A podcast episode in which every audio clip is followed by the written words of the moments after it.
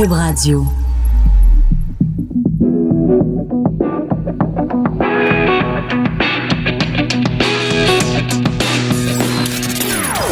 Des opinions bien à elle. Sophie Durocher. Son franc-parler ne laisse personne indifférent. On n'est pas obligé d'être d'accord. Bonjour. Alors, c'est Lise Ravary qui vous accompagne aujourd'hui. Euh, on n'est pas obligé d'être d'accord. C'est quand même un beau concept, n'est-ce pas? Et euh, je suis bien d'accord avec Sophie que c'est mieux de pas travailler quand on déménage. Alors, c'est pour ça que je suis là aujourd'hui, elle déménage.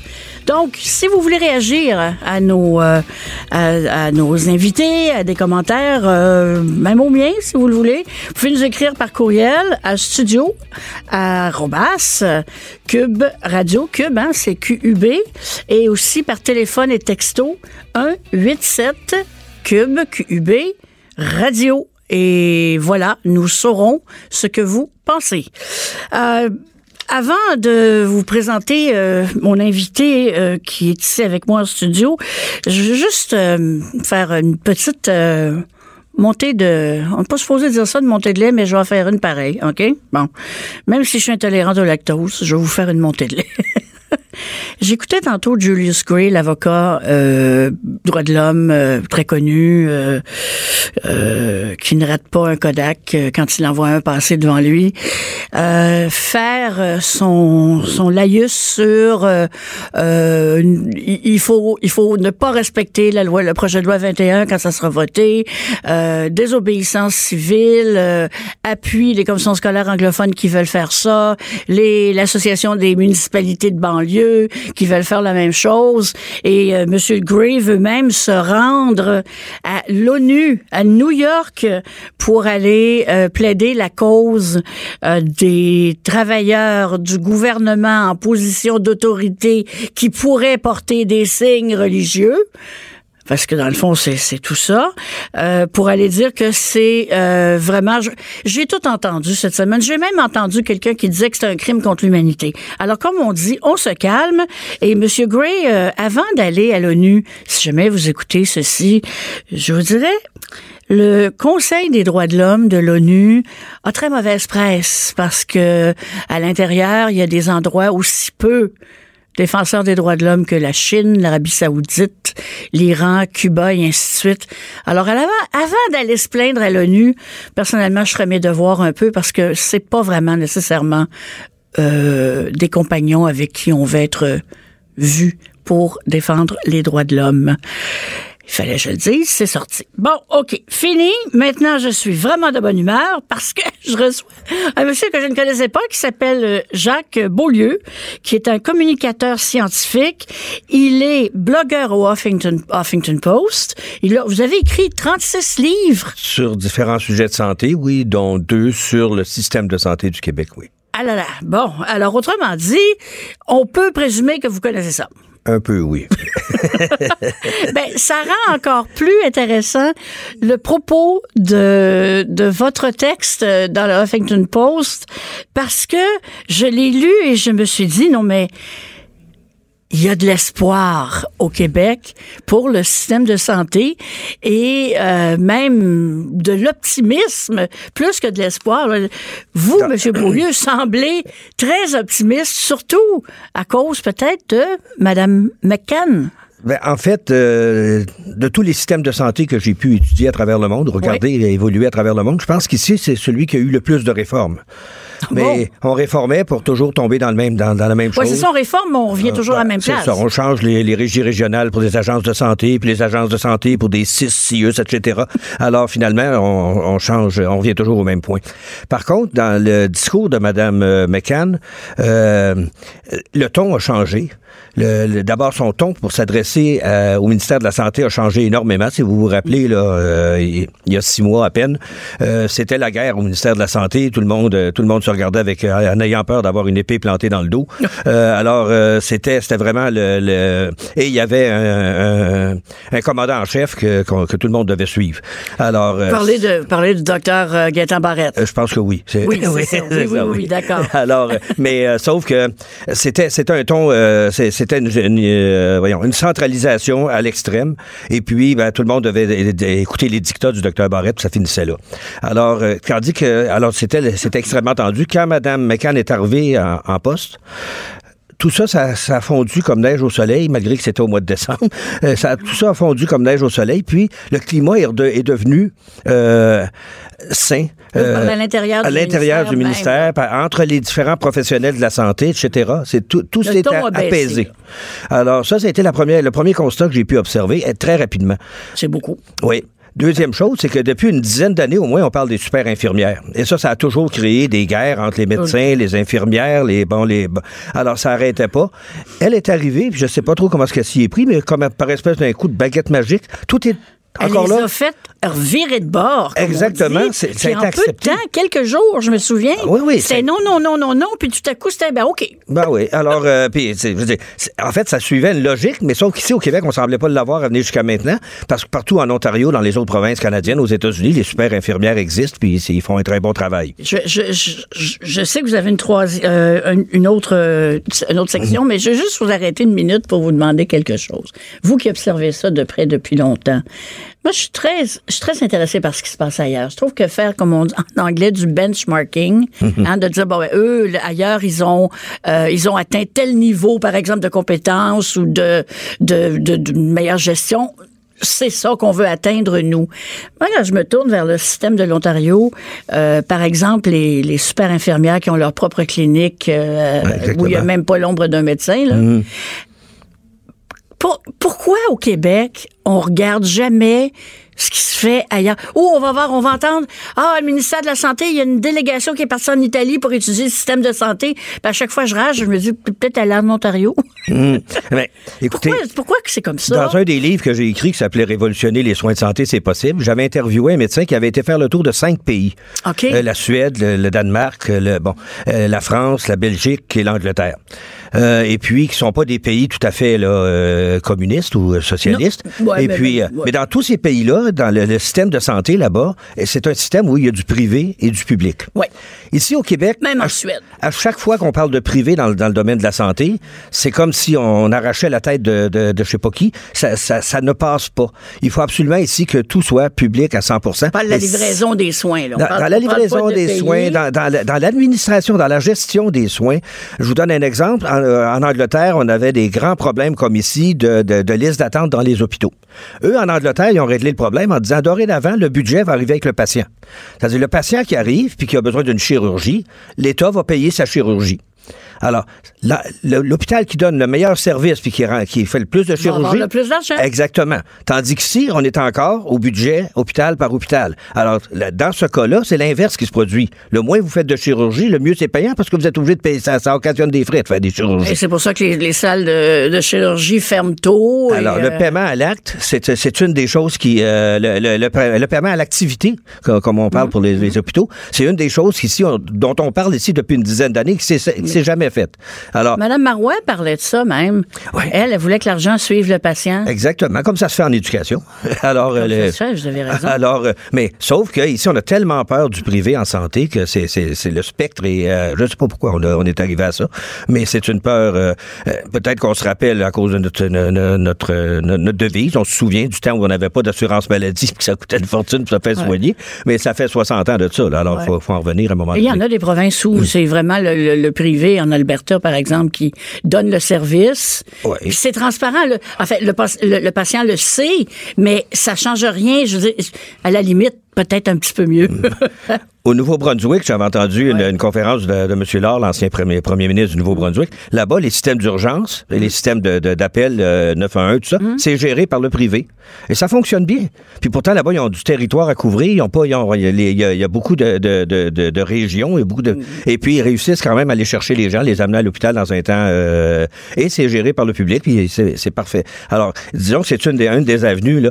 Mais je pense que ce gouvernement-là est ouvert. Je, me souviens en campagne électorale, on parlait de décentraliser. C'est l'ABC du... Après euh, avoir centralisé à Ouais. extrême. Ben, vous avez, il y, a- y a un bon côté à ça. C'est que quand on a centralisé, on est passé de 139 euh, conseils d'administration à 30 conseils d'administration, une trentaine. Euh, moi, j'avais trouvé ça très bien de la part du docteur Barrette de partir ça. Mais sauf qu'on aurait, il aurait dû, après ça, donner à ces 30 euh, conseils d'administration, il aurait dû leur donner le pouvoir puis les, les, les, les, les- les budgets pour être décisionnels, pour devenir opérationnels. Alors, Là, mais ils lui, sont pas. non, là, lui, ce qu'il a fait, c'est qu'il en a profité d'en avoir juste 30, puis ils ont tout centralisé à Québec. Ah, c'est encore Québec qui va tout faire.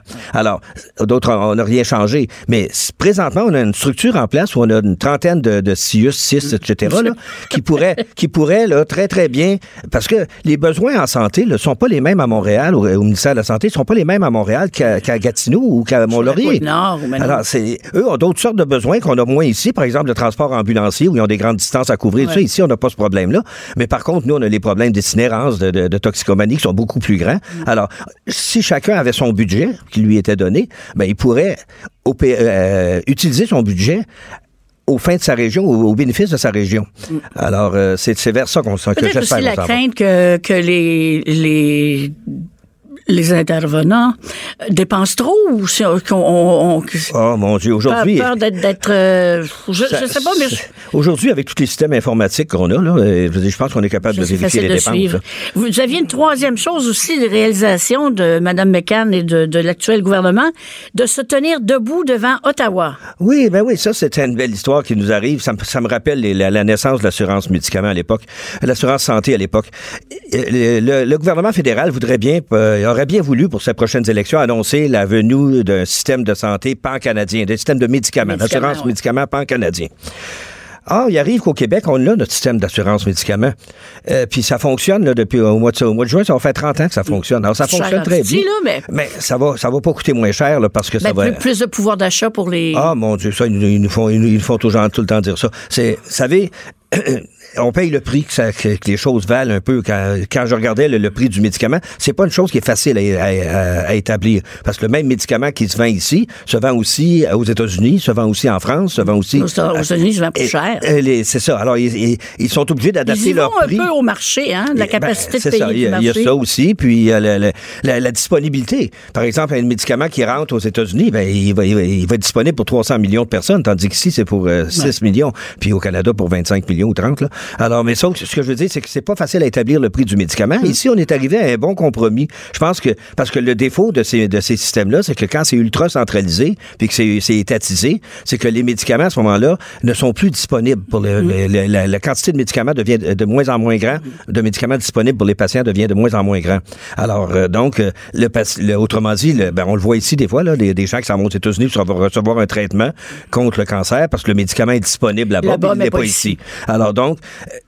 c'est ça qui est le- c'est c'est là où c'est dans cette euh, cette manœuvre là qu'on joue euh, accepter tous les médicaments puis payer le gros prix ou euh, limiter puis euh, essayer de négocier avec les, compa- les compagnies pharmaceutiques les compagnies pharmaceutiques sont des gens d'affaires puis ils sont bien ouverts à négocier ils veulent Ils veulent en vendre, affaire. eux autres. Ils veulent pas les alors garder sur c'est leur ça tablette, c'est- hein? exactement Ouais. alors, je pense que dans ça aussi, le Mme McCann aurait pu dire, ben oui, bravo, on va, on va se mettre, on va se ranger du côté d'Ottawa. Mais Ottawa, faut avoir la, mé- la mémoire un peu plus longue parce que quand Ottawa euh, a, a- a démarré le système d'assurance santé au Canada, à ce moment-là, il donnait pour chacune des provinces qui embarquaient dans le système un dollar pour chaque dollar dépensé en province. Autrement dit, il payait 50% des frais du système partout à travers le Canada. Mais euh, avec les années, ça a diminué. Je pense qu'on est rendu à peu près à 17 là, qu'Ottawa paye. Mais il continue à légiférer pareil, hein, parce que si on fait pas telle affaire, ben là, il va dire, oh, on va couper vos On va subventions. couper vos subventions. Alors, donc, on est, on est, alors, faut faire attention, parce qu'Ottawa a cette tendance-là de centraliser. Écoute, ils ont toujours le gros bout du bâton. hein? Exactement. Puis là, c'est quand celui qui paye, ben souvent c'est celui qui a raison.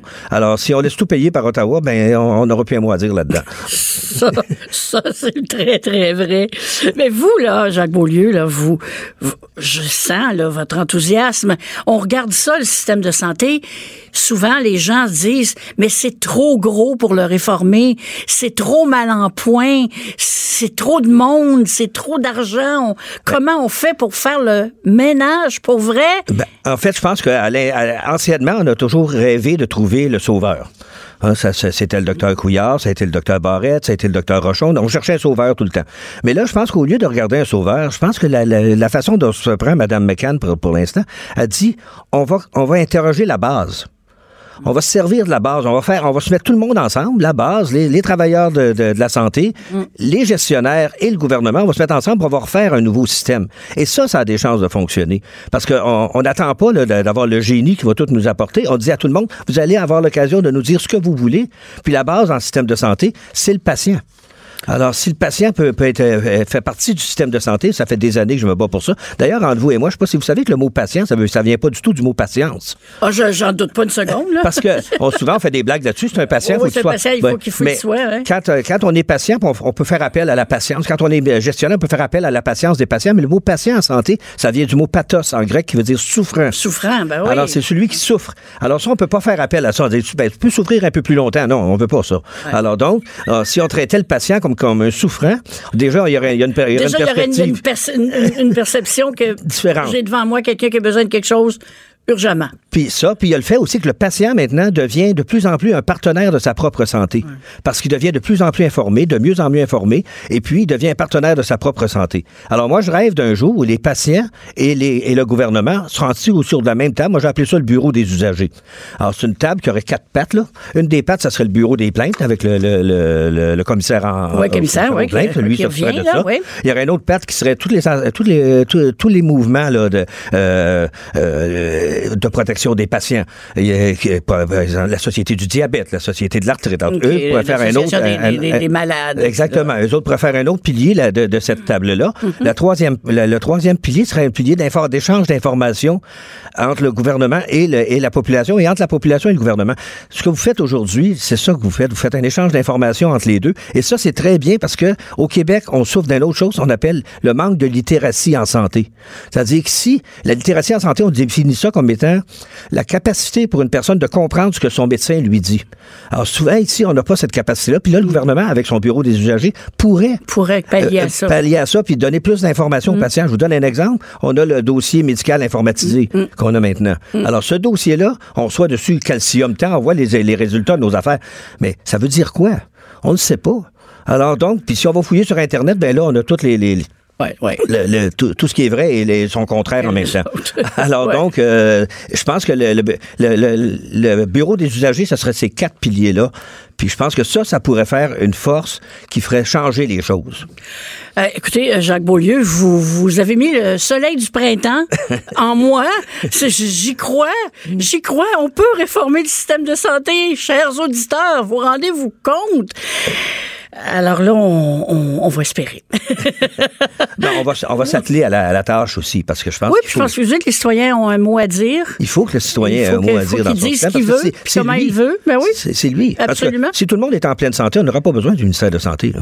Ouais, ça, ça, je pense que c'est pas demain la veille. Jacques Beaulieu, merci beaucoup d'être venu nous parler. Tout le monde a droit à son opinion. Elle requestionne, elle analyse, elle propose des solutions. De 14 à 15. Sophie Durocher. On n'est pas obligé d'être d'accord. Un rebonjour. Euh, je, je vais passer de la santé au droit, à la justice. C'est pas rien au Québec, c'est un truc dont on parle juste quand c'est le temps de se plaindre. Sent- non, non, mais sentence, sentence bonbon et ainsi de suite. Et j'ai avec moi euh, en studio aujourd'hui, je suis chanceuse, euh, Frédéric Bérard, qui est euh, pas juste un avocat, il est docteur en droit. et politologue, et chroniqueur, et blogueur, et euh, il aime bien euh, se manifester sur les réseaux sociaux. Puis, en deux moi, c'est un chic type. Bon, alors, voilà. Salut! Salut! Ben oui, je suis content de te voir. Ben oui, ben moi Ah aussi. oui, il fallait faire de la radio pour se dire bonjour. ben oui, c'est comme ça, c'est drôle, hein? Euh, Frédéric, je sais que tu es capable, tu ratisses large euh, quand c'est question du droit. On va ratisser large un peu aujourd'hui, mais je, je- la raison pour laquelle j'ai choisi ce, euh, parler de justice, c'est comme je disais tantôt, j'ai l'impression qu'on n'en parle pas assez souvent dans la bonne perspective. C'est vrai. Hein, par exemple, un jour, à un moment donné, il nous tombe dessus l'arrêt Jordan, puis on fait Hey, c'est quoi ça? Ouais, mais l'arrêt Jordan, ça fait comme des années que ça se prépare. Mais on a, il y a très peu de gens qui en ont parlé. Presque 30 ans, en fait. Ah hein. ben voilà, euh, il y a très peu de gens parce qu'on a l'impression l'impression, je sais pas, ça nous fait peut-être sentir coupable de parler de justice. J'ai pas vraiment la solution, mais aujourd'hui, j'ai quelques petits sujets euh, dont j'aimerais parler. Euh, le premier, je, je vais commencer avec ça. Euh, Julius Gray, maître Julius Gray, euh, a annoncé euh, qu'il, euh, ben, en fait, il a dit qu'il soutenait euh, les, les gens qui ont dit qu'ils n'allaient pas respecter la loi, projet de loi 21, le jour où il deviendra euh, une loi, donc les commissions scolaires euh, anglophones, le- les municipalités essentiellement de, de banlieue, mais beaucoup, beaucoup, beaucoup du West Island.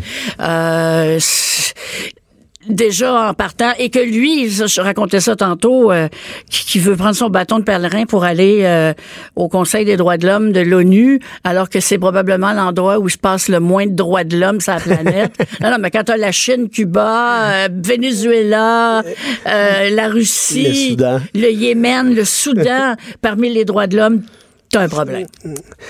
Ben, écoute, euh, ben, franchement, c'est parce que là, il y a deux concepts. hein. Au moins, le Comité des droits de l'homme de l'ONU, c'est un organe judiciaire, en un sens, pour faire valoir des droits internationaux. Ça, j'ai pas. je- à titre personnel, j'ai aucun problème avec ça. C'est une. qui recrute du drôle de monde.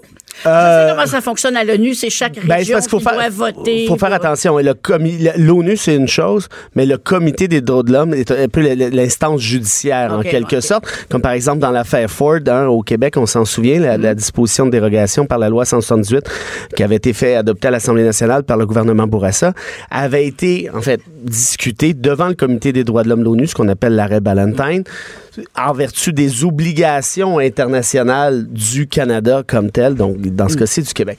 Ça, moi, à titre personnel, ça me va, c'est une autre instance. Cela dit, ce que propose Gray à ce moment-ci, là, c'est drôlement plus problématique parce que si le Comité des droits de l'homme de l'ONU, c'est l'espèce de suite logique de l'état de droit, en un sens, La désobéissance civile, c'est l'inverse de l'état de droit. Je veux dire, c'est de dire faites ce que vous voulez, faites ce que vous considérez légitime ou pas. Et là, autant on peut critiquer le projet de loi 21. Premièrement, on peut attendre son adoption avant de le critiquer en, bonne et due forme. Parce première va des changer, c'est sûr. Fort probablement, au moins, au parlementaire. moins sur certains Il va y avoir. Puis moi, je suis sûr que le gouvernement a gardé des, ce que j'appelle des morceaux jetables. Ben oui, ça c'est sûr qu'il s'en garde dans, les- dans ses poches, mais dans tous les cas, moi, écoute, je dis bien personnellement, Lise, un avocat qui fait la promotion de la désobéissance civile, je veux dire, c'est un comptable qui dit vous n'avez pas besoin d'apprendre à compter, c'est pas nécessaire. Il y a vraiment quelque chose qui marche pas. Tu sais, puis là, dans ce cas-ci, on est loin de David Thoreau, puis on est loin de Gandhi, là. On s'entend bien, là. Oui, puis les, les exemples aussi que, que monsieur euh, Maître Gray utilise pour justifier sa démarche, euh, il parle euh, de la, euh, l'apartheid, de les droits des Noirs dans le sud des États-Unis, les ça droits le problème, civiques. Mais là, l'enflure non, non, mais là, on est dans l'enflure intellectuelle, verbale. Je suis d'accord. Puis, je le répète, moi, défendre l'État de droit, je vais le faire, notamment lorsqu'il est question de droits des minorités. Si ça implique des instances internationales, judiciaires, ça me va. Mais de, de- de- de promouvoir la désobéissance civile, ça fait, ça, ça fait drôlement penser au discours de Nadeau-Dubois en 2012, hein, jusqu'à un Oui, certain oui, point. oui, oui, oui. En disant, on s'en fout. Puis je, je comprends bien que la loi 12 était, à mon sens, parfaitement illégitime, mais elle était surtout inconstitutionnelle. Mais il reste des recours pour ça. Maintenant, ce que Gray va dire, oui, mais la disposition de dérogation nous empêche de. Je comprends bien, mais démocratiquement parlant, la disposition de, dérogation est là pour un 5 ans. Elle doit être renouvelée. Donc, rien n'empêche qu'il y ait un prochain gouvernement. C'est ça, il y a toujours des élections Ben avant- avant un renouvellement Et- et- clause et dérogatoire. J'avais déjà écrit une petite chronique là-dessus, Lise, qui s'appelait Les sables mouvants de la désobéissance civile. Ah. Et, et j'aime la, j'aimais la métaphore parce que quand tu commences à balancer, à promouvoir cette idée-là, tu sais quand tu mets le pied dedans, mais tu sais rarement quand est-ce que ça va se terminer. Ça délégitimise de façon, délégitime de manière très, très générale, essentiellement, l'ensemble des institutions. Et la disposition de dérogation, moi, je l'aime pas à titre personnel, mais elle est constitutionnelle Ouais, à et, la base. Et surtout, surtout l'Assemblée nationale, la volonté de l'Assemblée nationale. Ben, oui, évidemment. Puis il reste des recours. à N'est-elle pas de souveraine? Ben, moi, je fais attention à ça parce que oui, en un sens, hein, mais il y a quand même un dialogue avec les, Oui, les bien tribunaux. Il y a quand même, bon, on y revient aux instances internationales. Mais tout ça pour dire que la désobéissance civile, à mon avis, c'est une sale idée qui doit être combattue à 100% Bon, ben ça va me faire un grand plaisir de combattre ça, en tout cas. tu peux être sûr et certain. Euh, moi, je suis plutôt une fille, euh, la loi et l'ordre. Croyez-le ou non. Je sais que j'ai pas l'air de ça, là. Ben, Ben, moyen. Oh. Dépend des jours. C'est ça, exactement. bon, OK, alors on va passer à autre chose. On a fait le tour. On a fait le tour. Non, mais sérieusement, euh, je, ne comprends pas comment des enseignants, par exemple, des gens qui, qui, qui ont dans leurs mains la formation de jeunes, peuvent se permettre des désobéissances civiles. Ouais, en fait, c'est. Moi, ça, ça me... c'est- le message que des ça enfants, envoie. là, tu sais, là, je veux dire... Puis, puis, puis le chaos social que ça Ah. encourage. Et, et moi, je, je considère qu'à titre personnel, le pouvoir judiciaire au Canada, notamment au Québec, fonctionne bien. Mhm. Si, si on, on- on crie au gouvernement des juges aux cinq minutes, qui est à mon avis une erreur, de manière générale, ce pouvoir-là fonctionne bien. Et de promouvoir la désobéissance civile, par définition, attaque aussi ce pouvoir judiciaire-là qui sert de contrepoids au pouvoir législatif dont on parlait il y a de ça quelques secondes.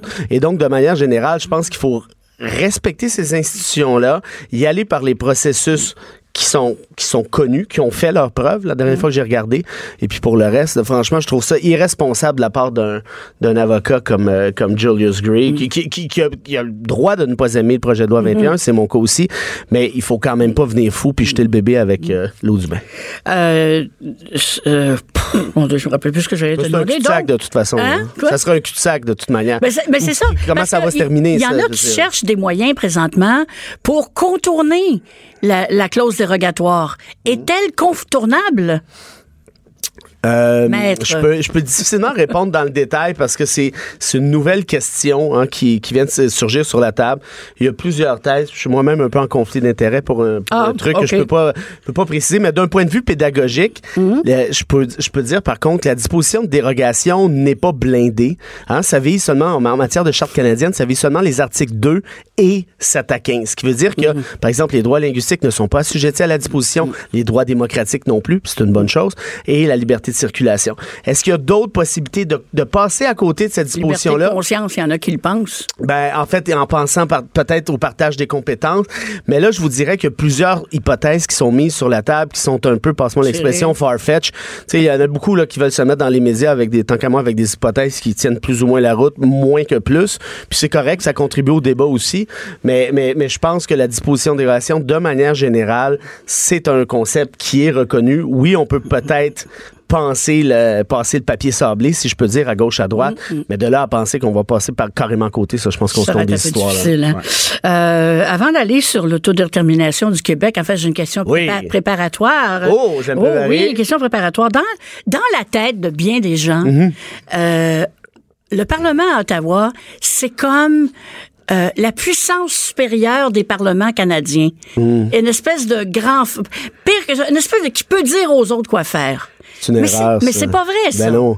Le- un système fédéral dans le partage des compétences est basé par définition, je viens de le dire, sur le partage partage des, des compétences. compétences. Donc des souverainetés parlementaires qui sont, puis ça, ça vaut en droit international aussi, qui sont considérées comme étant euh, au- du même niveau, essentiellement. Bon, la, la Constitution canadienne souffre, à mon avis, de certains accros de ce concept-là. Il y a par exemple le pouvoir de désaveu, le pouvoir de réserve, le fait de pouvoir nommer lieutenant, euh, euh, gouverneur euh, et ainsi de suite. Mais de manière générale, ou le Sénat qui est pas représentatif des régions ou des provinces, mais de manière générale, le fédéraliste, laissons faire le Canada, est basé sur la souveraineté parlementaire, d'une souveraineté qui est équivalente essentiellement tant d'un point de vue provincial que fédéral. Bon, une chose de régler. Ça, On- on vient de régler non, ça. Non, je trouve ça, je trouve ça bien que les gens comprennent ça quand ils regardent Ottawa qui arrive avec ses grosses bottines Ouais. et de dire, euh, hey, écoute, comme comme disait euh, un enfant anglophone dans mon entourage, you're not the boss of me, vous êtes pas mon patron.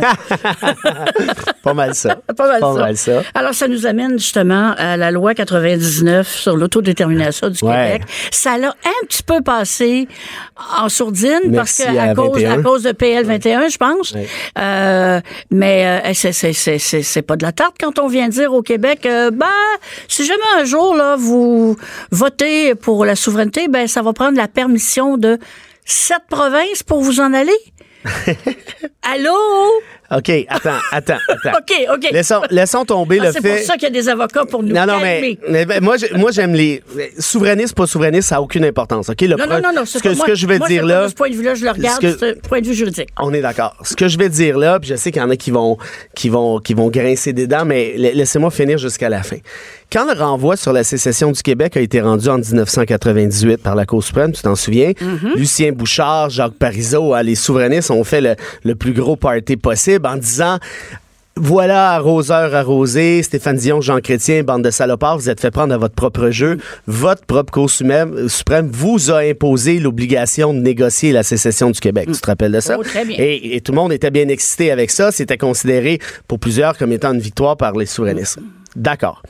Là, tu sais, une décision de la Cour suprême, c'est pas un buffet chinois. Là. Tu prends pas juste ce qui fait ton affaire, puis tu laisses pas ce qui fait pas ton affaire dans le comptoir. Tu prends tout ou tu prends rien. Là, ils ont décidé de le prendre. Correct? Mais pense-y, Lise. Si je te dis qu'il y a une obligation de négocier, tu négocies quand même pas tout seul, là. Ce serait plus facile de négocier tout seul, mais on s'entend que.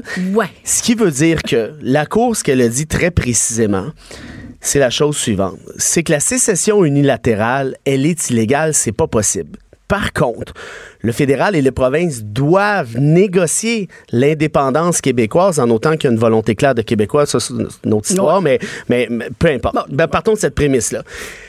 Ce qui veut donc dire qu'il doit y avoir une négociation. Maintenant, s'il y a une négociation, il faut qu'il y ait par la suite, puis la Cour le dit très clairement, un amendement à la Constitution canadienne pour que l'indépendance québécoise puisse procéder. Et ça, c'est la même décision que, je le répète, les Parizeau, Bouchard, Landry se sont drôlement excités avec ça, à juste titre, parce que c'était complètement innovateur et iconoclaste, cette décision-là. Tout le monde a dit, ah, c'est quoi cette obligation de négocier? Ça sort d'où? Personne n'avait prévu ça. Et c'est une bonne chose pour les indépendantistes, tant qu'à moi. Cela dit, si on doit amender la Constitution canadienne, moi, je fais ça un peu dans la vie, enseigner ça, c'est plate à dire, mais la, la formule d'amendement qui s'appliquerait, c'est pas le 750 dont tu parles, qui est la version ultra soft. C'est pas ma... Oui, c'est ça, là, on va faire peur. À soir, on fait peur au À monde. on fait peur au monde, Après-midi, ouais, à, à- à ouais, Cube Radio, on... 14h33, Frédéric Bérard, avocat je- et je suis nous fait peur. L'épouvantail de service de Québécois pour cet après-midi.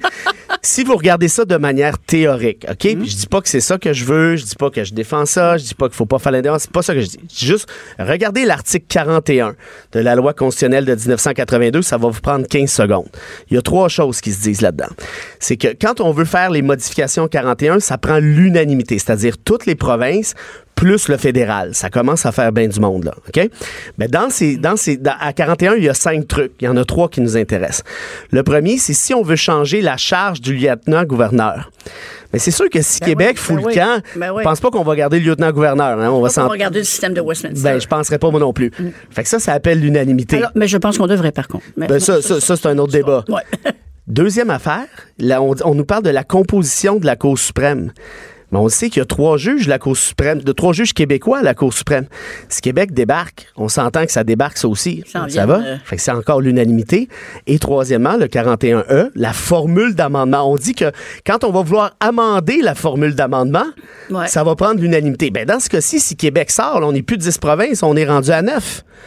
Puis le truc du 750 dont tu parlais tout à l'heure, ça veut dire minimum 7 provinces représentant minimum 50% Mais là, si tu enlèves la, la portion québécoise de la population canadienne, tu viens de changer ta formule d'amendement, ce qui fait que, à moins là, de, de- de prendre, d'aller à, je sais pas moi, à la commission du euh, pot machin Québec truc muche qui marche très fort, très très bien, faudrait que ça, en prendrait pas mal pour essayer de me convaincre que c'est pas l'unanimité. Je dis pas que c'est une bonne chose, mais je te dis que dans les faits, là, ce qui est arrivé avec le fédéral, puis à mon avis, ça a été mal compris. Le fédéral, il a dit 750, mais même lui, il se trompe. C'est l'unanimité. Il y a aucune manière de passer outre, sinon que de faire ce que j'ai déjà proposé, puis tout le monde riait de moi à très juste titre, c'est de s'entendre sur une formule d'amendement pré, je veux dire, précisément adaptée à l'indépendance. Puis ça, ça n'existe pas au moment où on se parle. Est-ce que Justin Trudeau serait capable de s'entendre avec François Legault? Euh, Je pense pas. Est-ce serait capable de s'entendre avec un chef éventuel du PQ ou de QS? Pas sûr non plus. Mais toujours est-il que si je rêve un peu en couleur, moi, je pense que ça prendrait une formule d'amendement précisément adaptée pour cette question-là, parce qu'autrement, tu t'en vas à l'unanimité, ça veut dire quoi? Ça veut dire que si l'île du Prince-Édouard ou Terre-Neuve, comme dans le temps de Mitch, ou le Manitoba dit au diable, ben ça risque d'être au diable. diable. Ceci dit, on peut penser que le fédéral va quand même jouer un rôle de leader ici et surtout que la communauté internationale, si par exemple le Québec votait oui à, je sais pas, disons, un chiffre clair, 55, 56, 57 la communauté internationale pourrait intervenir en un sens, même si c'est de manière frileuse. Ah bon. D'accord. Donc, euh, est-ce qu'on les gens qui disent que ce que le gouvernement euh, a, a fait la semaine dernière, essentiellement, c'est de se construire un, un petit euh, petit Barcelone, de de de de de, coincer Ouais. les velléités de souveraineté Ouais, à l'intérieur d'un charrier, cadre constitutionnel. C'est charrié parce que même la loi 99 qui parle du droit à l'autodétermination, là, on les voit à Québec. On a le droit à l'autodétermination. Mais encore là, c'est pas un buffet chinois de décision. La Cour suprême vous a dit, c'est l'amicus curier. Tu te rappelles de l'amicus curier, Jolicoeur, qui est un souverainiste craqué. T'allais dire Québec n'a pas le droit à l'autodétermination externe. C'est pas moi qui le dis, là, c'est lui, puis la Cour suprême a repris ses propos. Puis c'est vrai qu'en droit international, pour, pour invoquer le droit à l'autodétermination externe, pas interne, sont là. Pour rester dans le Canada, ça va. Mais pour que ceci équivale à une sécession remède, ça prend quelque chose d'excessivement grave, au point, Lise, où c'était même pas clair que dans le cas du Kosovo, le Kosovo aurait pu invoquer le droit à l'autodétermination externe. Fait qu'on s'entend-tu que le. Québec commence à être pas mal loin de ça? On est pas- Mais meilleur exemple, la Catalogne. Est-ce que la Catalogne l'a invoqué en droit international d'autodétermination externe? Elle ose même pas parce qu'elle ne se qualifie pas. Puis qu'est-ce que la communauté internationale fait actuellement par rapport à la Catalogne? Rien. Tout ça. Dire pas grand chose. Ben, c'est ça. Fait que tout ça pour dire que moi, je pense qu'il faut, on va se calmer un petit peu, là. Ouais. Et peut-être qu'il faut regarder ça plus à froid. Je je suis pas en train de défendre l'intervention du fédéral là-dedans, c'est pas ça que je te dis. Mais allons lire la décision. Je pense que c'est des beaux concepts qui sont là-dedans. La preuve, l'Écosse l'a suivi, Édimbourg et Londres. Ça a super bien Ouais, mais eux, fonctionné. ils ont été intelligents, ils se sont entendus avant. Avant, ben voilà, ben l'obligation de négocier, Lise, il n'y a rien qui empêche que ça se fasse avant. hein. Remarquez, c'est moins beau pour le Brexit, hein, par contre. C'est pas mal moins beau pour le Brexit, mais soit ça, ça n'a rien à voir non plus avec. Non. Fait que c'est ça. Fait que si on s'entendait avant, comme je l'avais proposé, sa formule d'amendement, Mhm. Je rêve en couleur, mais je pense que ça pourrait se faire dans le calme. Ça passerait peut-être pas comme une lettre à poste, mais si le oui avait à passer, ça serait une bonne nouvelle pour tous les Québécois, indépendantistes ou non. Je, je- je ne comprends pas notre euh, réticence au Québec à, à ne pas voir ce qui se fait ailleurs pour en tirer des enseignements. Tantôt avec M. Beaulieu pour la santé, c'était la même chose. On parlait des infirmières en Ontario. euh, puis quand ça arrive, on est, je sais pas, c'est comme s'il y avait juste nous autres qui avaient, euh, qui, qui avaient trouvé la chose que c'était pas possible que ce qui se fait, ça se fait ailleurs. Écoute, pense-y, l'Écosse, Londres, Édimbourg, Londres se sont basés sur le renvoi canadien à Oui. 100% Ça a été parfait. Évidemment, le oui n'a pas passé. Bon, ça, ça peut, ça peut être déplorable, mais pour le reste, sur le processus, c'était excellent. Donc, pourquoi ne pas s'inspirer de ce que d'autres pays s'inspirent de ce que notre Cour suprême nous a proposé? T'sais? Là, il va dire oui, mais c'est la Cour des Anglais, mais regardez tout le volet sensibilité québécoise là, dans la, à la Cour suprême, puis vous allez être surpris à- à- de voir à quel point il y a beaucoup de préjugés qui ont tourné autour de ça. Oh, ça, je pense que oui. Euh, moi, j'aurais pu continuer à parler. On aussi. parlera pas de Jody Wilson-Raybould. On n'a même pas eu le temps. Ben non, on n'a même pas eu le temps. Il va falloir qu'on se reprenne à un moment donné. Je pas, Euh, je, me rappelle pas de t'avoir dit non. quand hein. je- non, non, non, non. Quand je reviendrai ici, à un moment donné, remplacer Sophie Durocher. Mais euh, vite, vite, vite, Jody Wilson-Raybould. Reste ou à part? Non, non, faut qu'elle parte, là. Mais là, écoute, ça, ça fait deux semaines qu'elle donne des coups d'âge dans le fond de la... On vient de se faire ajouter Oui, du oui, temps. ça Hey, on fait est chanceux. C'est le Noël des campeurs. Merci, oh, Hugo. merci, Hugo. Merci. Écoute, c'est Wilson Raybould puis Phil Potts ont, ont pris chacun leur hache puis donnent des, des, des coups à, à tour de bras dans le fond de la chaloupe, alors qu'elles ont elles-mêmes annoncé qu'elles se représentaient aux élections. Tu sais, il faut, le faire là, quand même. Puis là, t'as Justin qui est l'espèce de, de Gilligan euh, avec son chapeau qui regarde euh, ces deux matelots euh, tapochés dans le fond de la chaloupe, puis là, tout coule. Puis non, mais je veux dire, moi, si j'étais un député libéral dans ce caucus-là, là, je dis là, il y a deux choses l'une, là.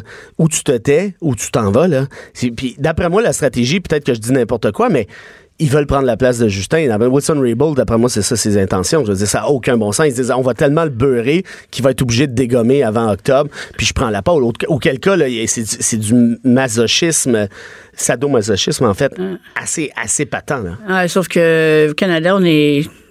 si- S'il beurre trop épais, Ouais. les gens vont finir par pas avoir pitié de lui, mais de dire ben finalement, c'est fait maganer par ces deux Je femmes-là. pense que c'est ça qui est en train d'arriver. Ben, hein. moi aussi. Tu le sens-tu, ça? Oui, Ouais, tu sens oui, la même oui. chose que moi. Oui, Au début, tout le monde était contre lui. Ben, en fait, au Québec, un petit peu plus de sensibilité du Oui, c'est pas c'est pareil. Mais une regarde, qui va voter libéral aux prochaines élections fédérales?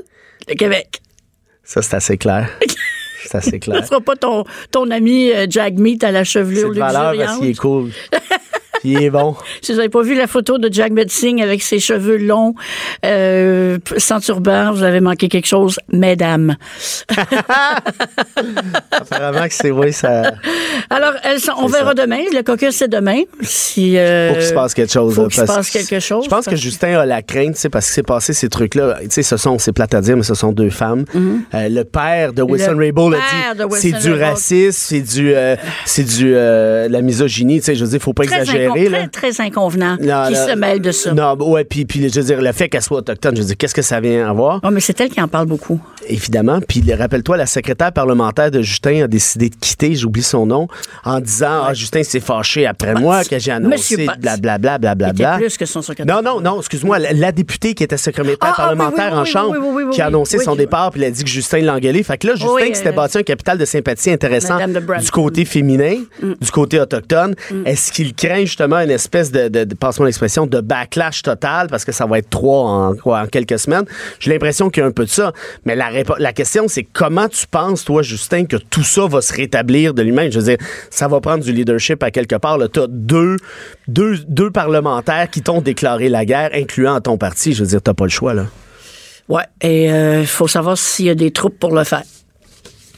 On va le savoir. On va C'est un pas. autre suspense. Veux, veux pas, un autre suspense. Ben écoute, le suspense aussi, c'est quand tu reviendras nous parler. Ah, ben ouais. Ah, mais entre-temps, merci beaucoup. Ben, c'est le fun. J'apprécie beaucoup tes lumières dans des, ces dossiers-là. Dont, je crois, on ne parle pas assez souvent. La justice, c'est au cœur de nos vies. Et puis, euh, on, on a l'impression qu'on la subit plus qu'on... On est très réactif. On hein. est très réactif, voilà. Si on avait peut-être un petit peu plus de. Ou de, peut-être un cours au secondaire, peut-être un cours au Bon, cégep. ça prend, je sais ce que ça peu. prend. Ça prend une télésérie avec un avocat dans le, ou une avocate dans le rôle principal. Ça s'est jamais fait, ça. pas une journaliste non plus. Non, dans non, ça. non, non, non, pas non. de ça. Merci beaucoup. Hey, salut. Merci à la prochaine. Salut tout le monde, c'était le fun. Bye. On n'est pas obligé d'être d'accord, mais on peut en parler. De 14 à 15. Sophie Durocher. On n'est pas obligé d'être d'accord. Cube Radio. Ah, on n'est pas obligé d'être d'accord. Et euh, prochain invité, moi, euh, qui est un blogueur au Journal de Montréal, euh, il y a une chose fondamentale sur laquelle on est, on est, on est pas d'accord, je dirais le, le statut constitutionnel du Québec. Mais ça, c'est pas grave parce que j'adore lire ses textes, j'adore ses points de vue et c'est la preuve que on peut avoir des opinions complètement opposées et puis quand même avoir des échanges avec les gens.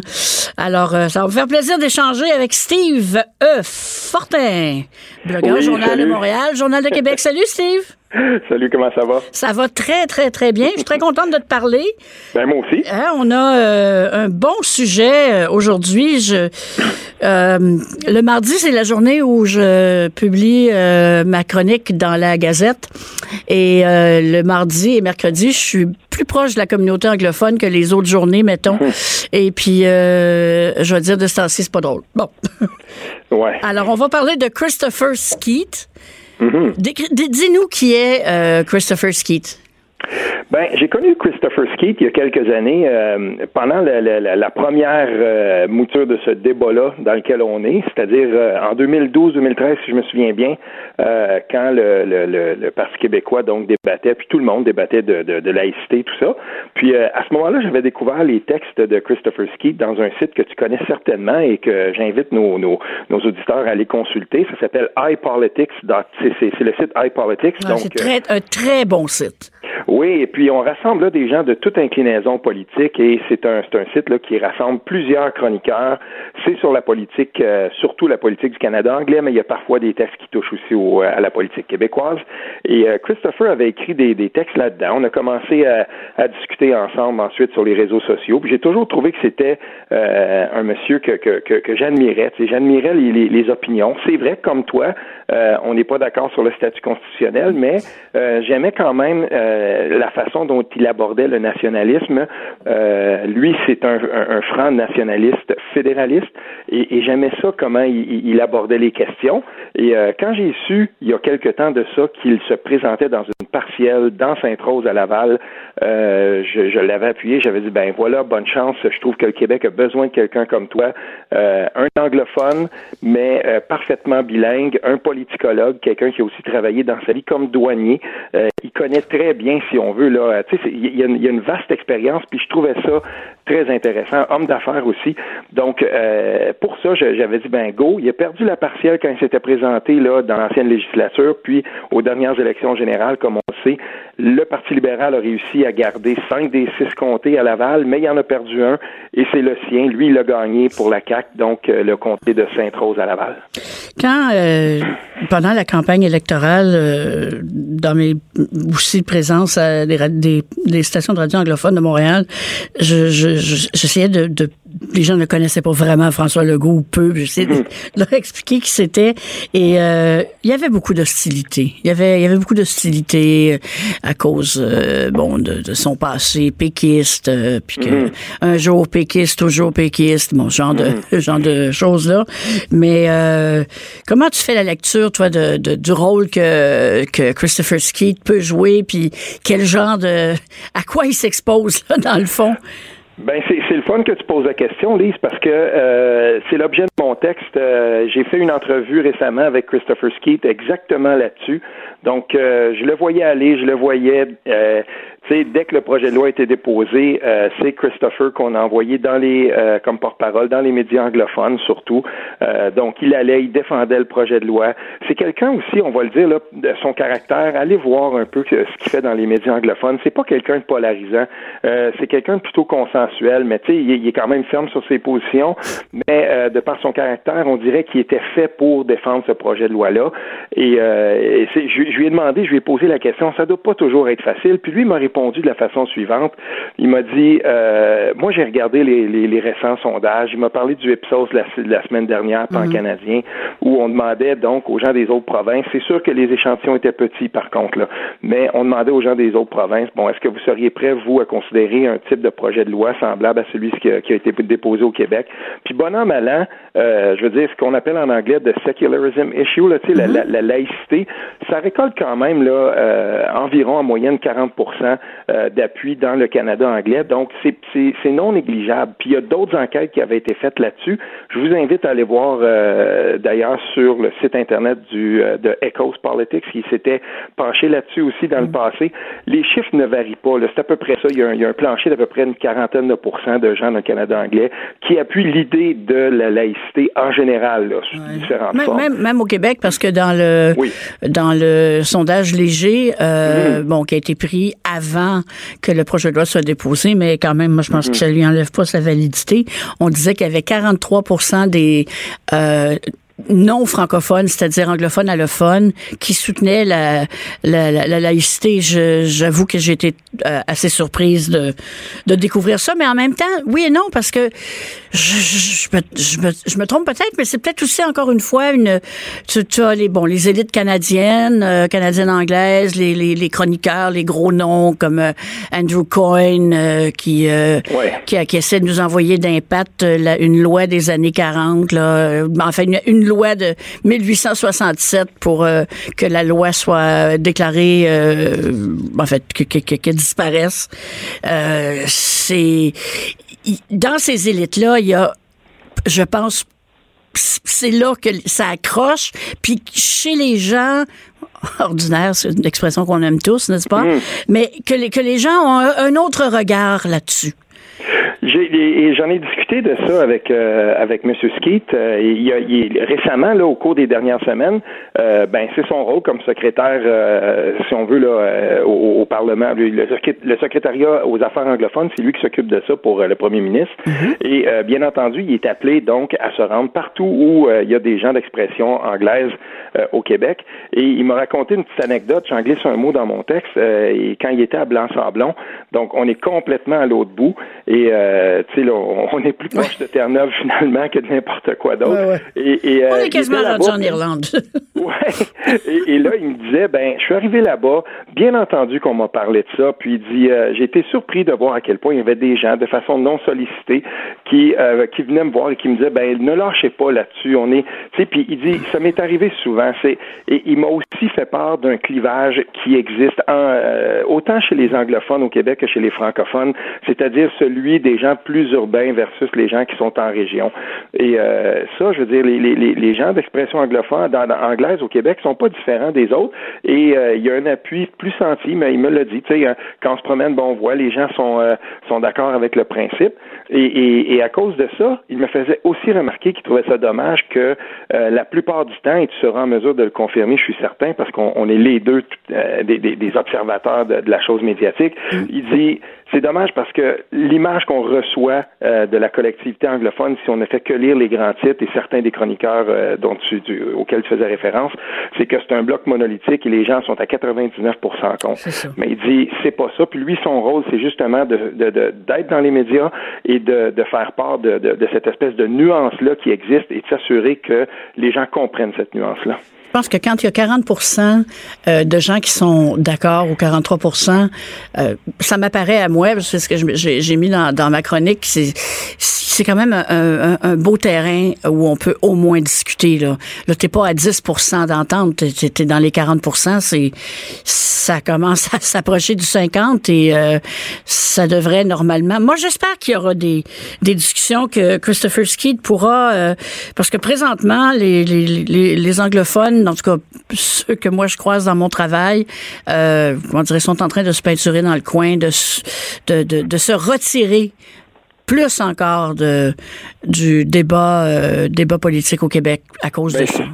S'il y a une chose euh, qu'on doit souhaiter, euh, Lise, c'est mm. que euh, c'est que la, la collectivité anglophone du Québec prenne part à ces débats-là. Ben oui. et, et, et, M. Skeet insistait pour dire que l'élection de la CAQ pourrait bien sonner un jour nouveau pour cette collectivité-là dans les relations avec le Québec, puisque tout à coup on est sorti du bipartisme.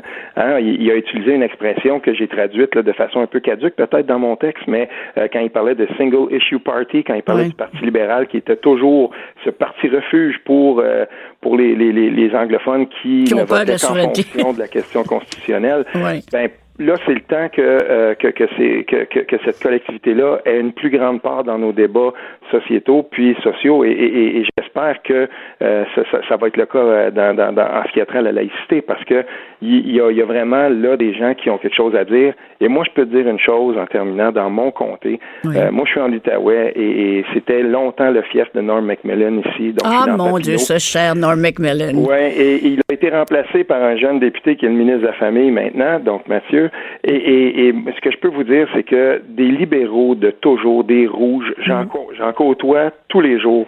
Et c'est drôle parce que la ligne de parti n'existe plus, parce que des libéraux qui sont pour la laïcité ici, il y en a beaucoup, mais on est dans une zone un peu plus rurale. C'est la même chose quand je vais dans Gatineau, un autre comté que je fréquente beaucoup, celui de, Stéphanie Vallée avant, qui a aussi été volé par la CAQ. Et, et, on le voit ça. On le voit qu'il n'y a plus cette ligne de parti-là. Ce dossier-là, celui de la laïcité, est, est complètement étendu partout sur la carte politique. Et il euh, faudra que les gens s'en rendent compte parce que euh, il faut arrêter de le voir à partir des œillères, des, des, euh, des accointances politiques. Ça mm. dépasse ça. Il y a beaucoup plus d'anglophones qu'on pense qui sont pour, et il y a beaucoup plus de gens justement qui avant peut-être on les aurait, on, aurait dit bon ben c'est ça, c'est un libéral, il va être contre. Non, c'est faux. Il y, a, il y, a, beaucoup de gens qui appuient cette, cette ce projet de loi-là de la CAC, beaucoup plus qu'on pense. Ah, ça va être un projet de loi peut-être révélateur. écoute, Steve, Fortin, blogueur au Journal de Montréal, entre autres choses. Et mhm. euh, pour les, les, gens qui n'ont pas lu son texte, c'est euh, ce matin, aujourd'hui, sur le mhm. site euh, du Journal de Montréal, Journal de Québec. Et ça s'appelle La délicate tâche de Christopher Skeet. Alors, Steve Fortin, merci beaucoup. Merci, merci, à la prochaine. Alors, eh bien, ah, on est, on est heureux quand on a appris des choses. Je sais pas vous, moi oui en tout cas. Alors, euh, je vais vous passer le générique. Alors, euh, aujourd'hui, recherchiste et metteur en ondes. Hugo Veilleux, une entreprise à lui-même. Et puis, euh, ben, après le retour, après la pause,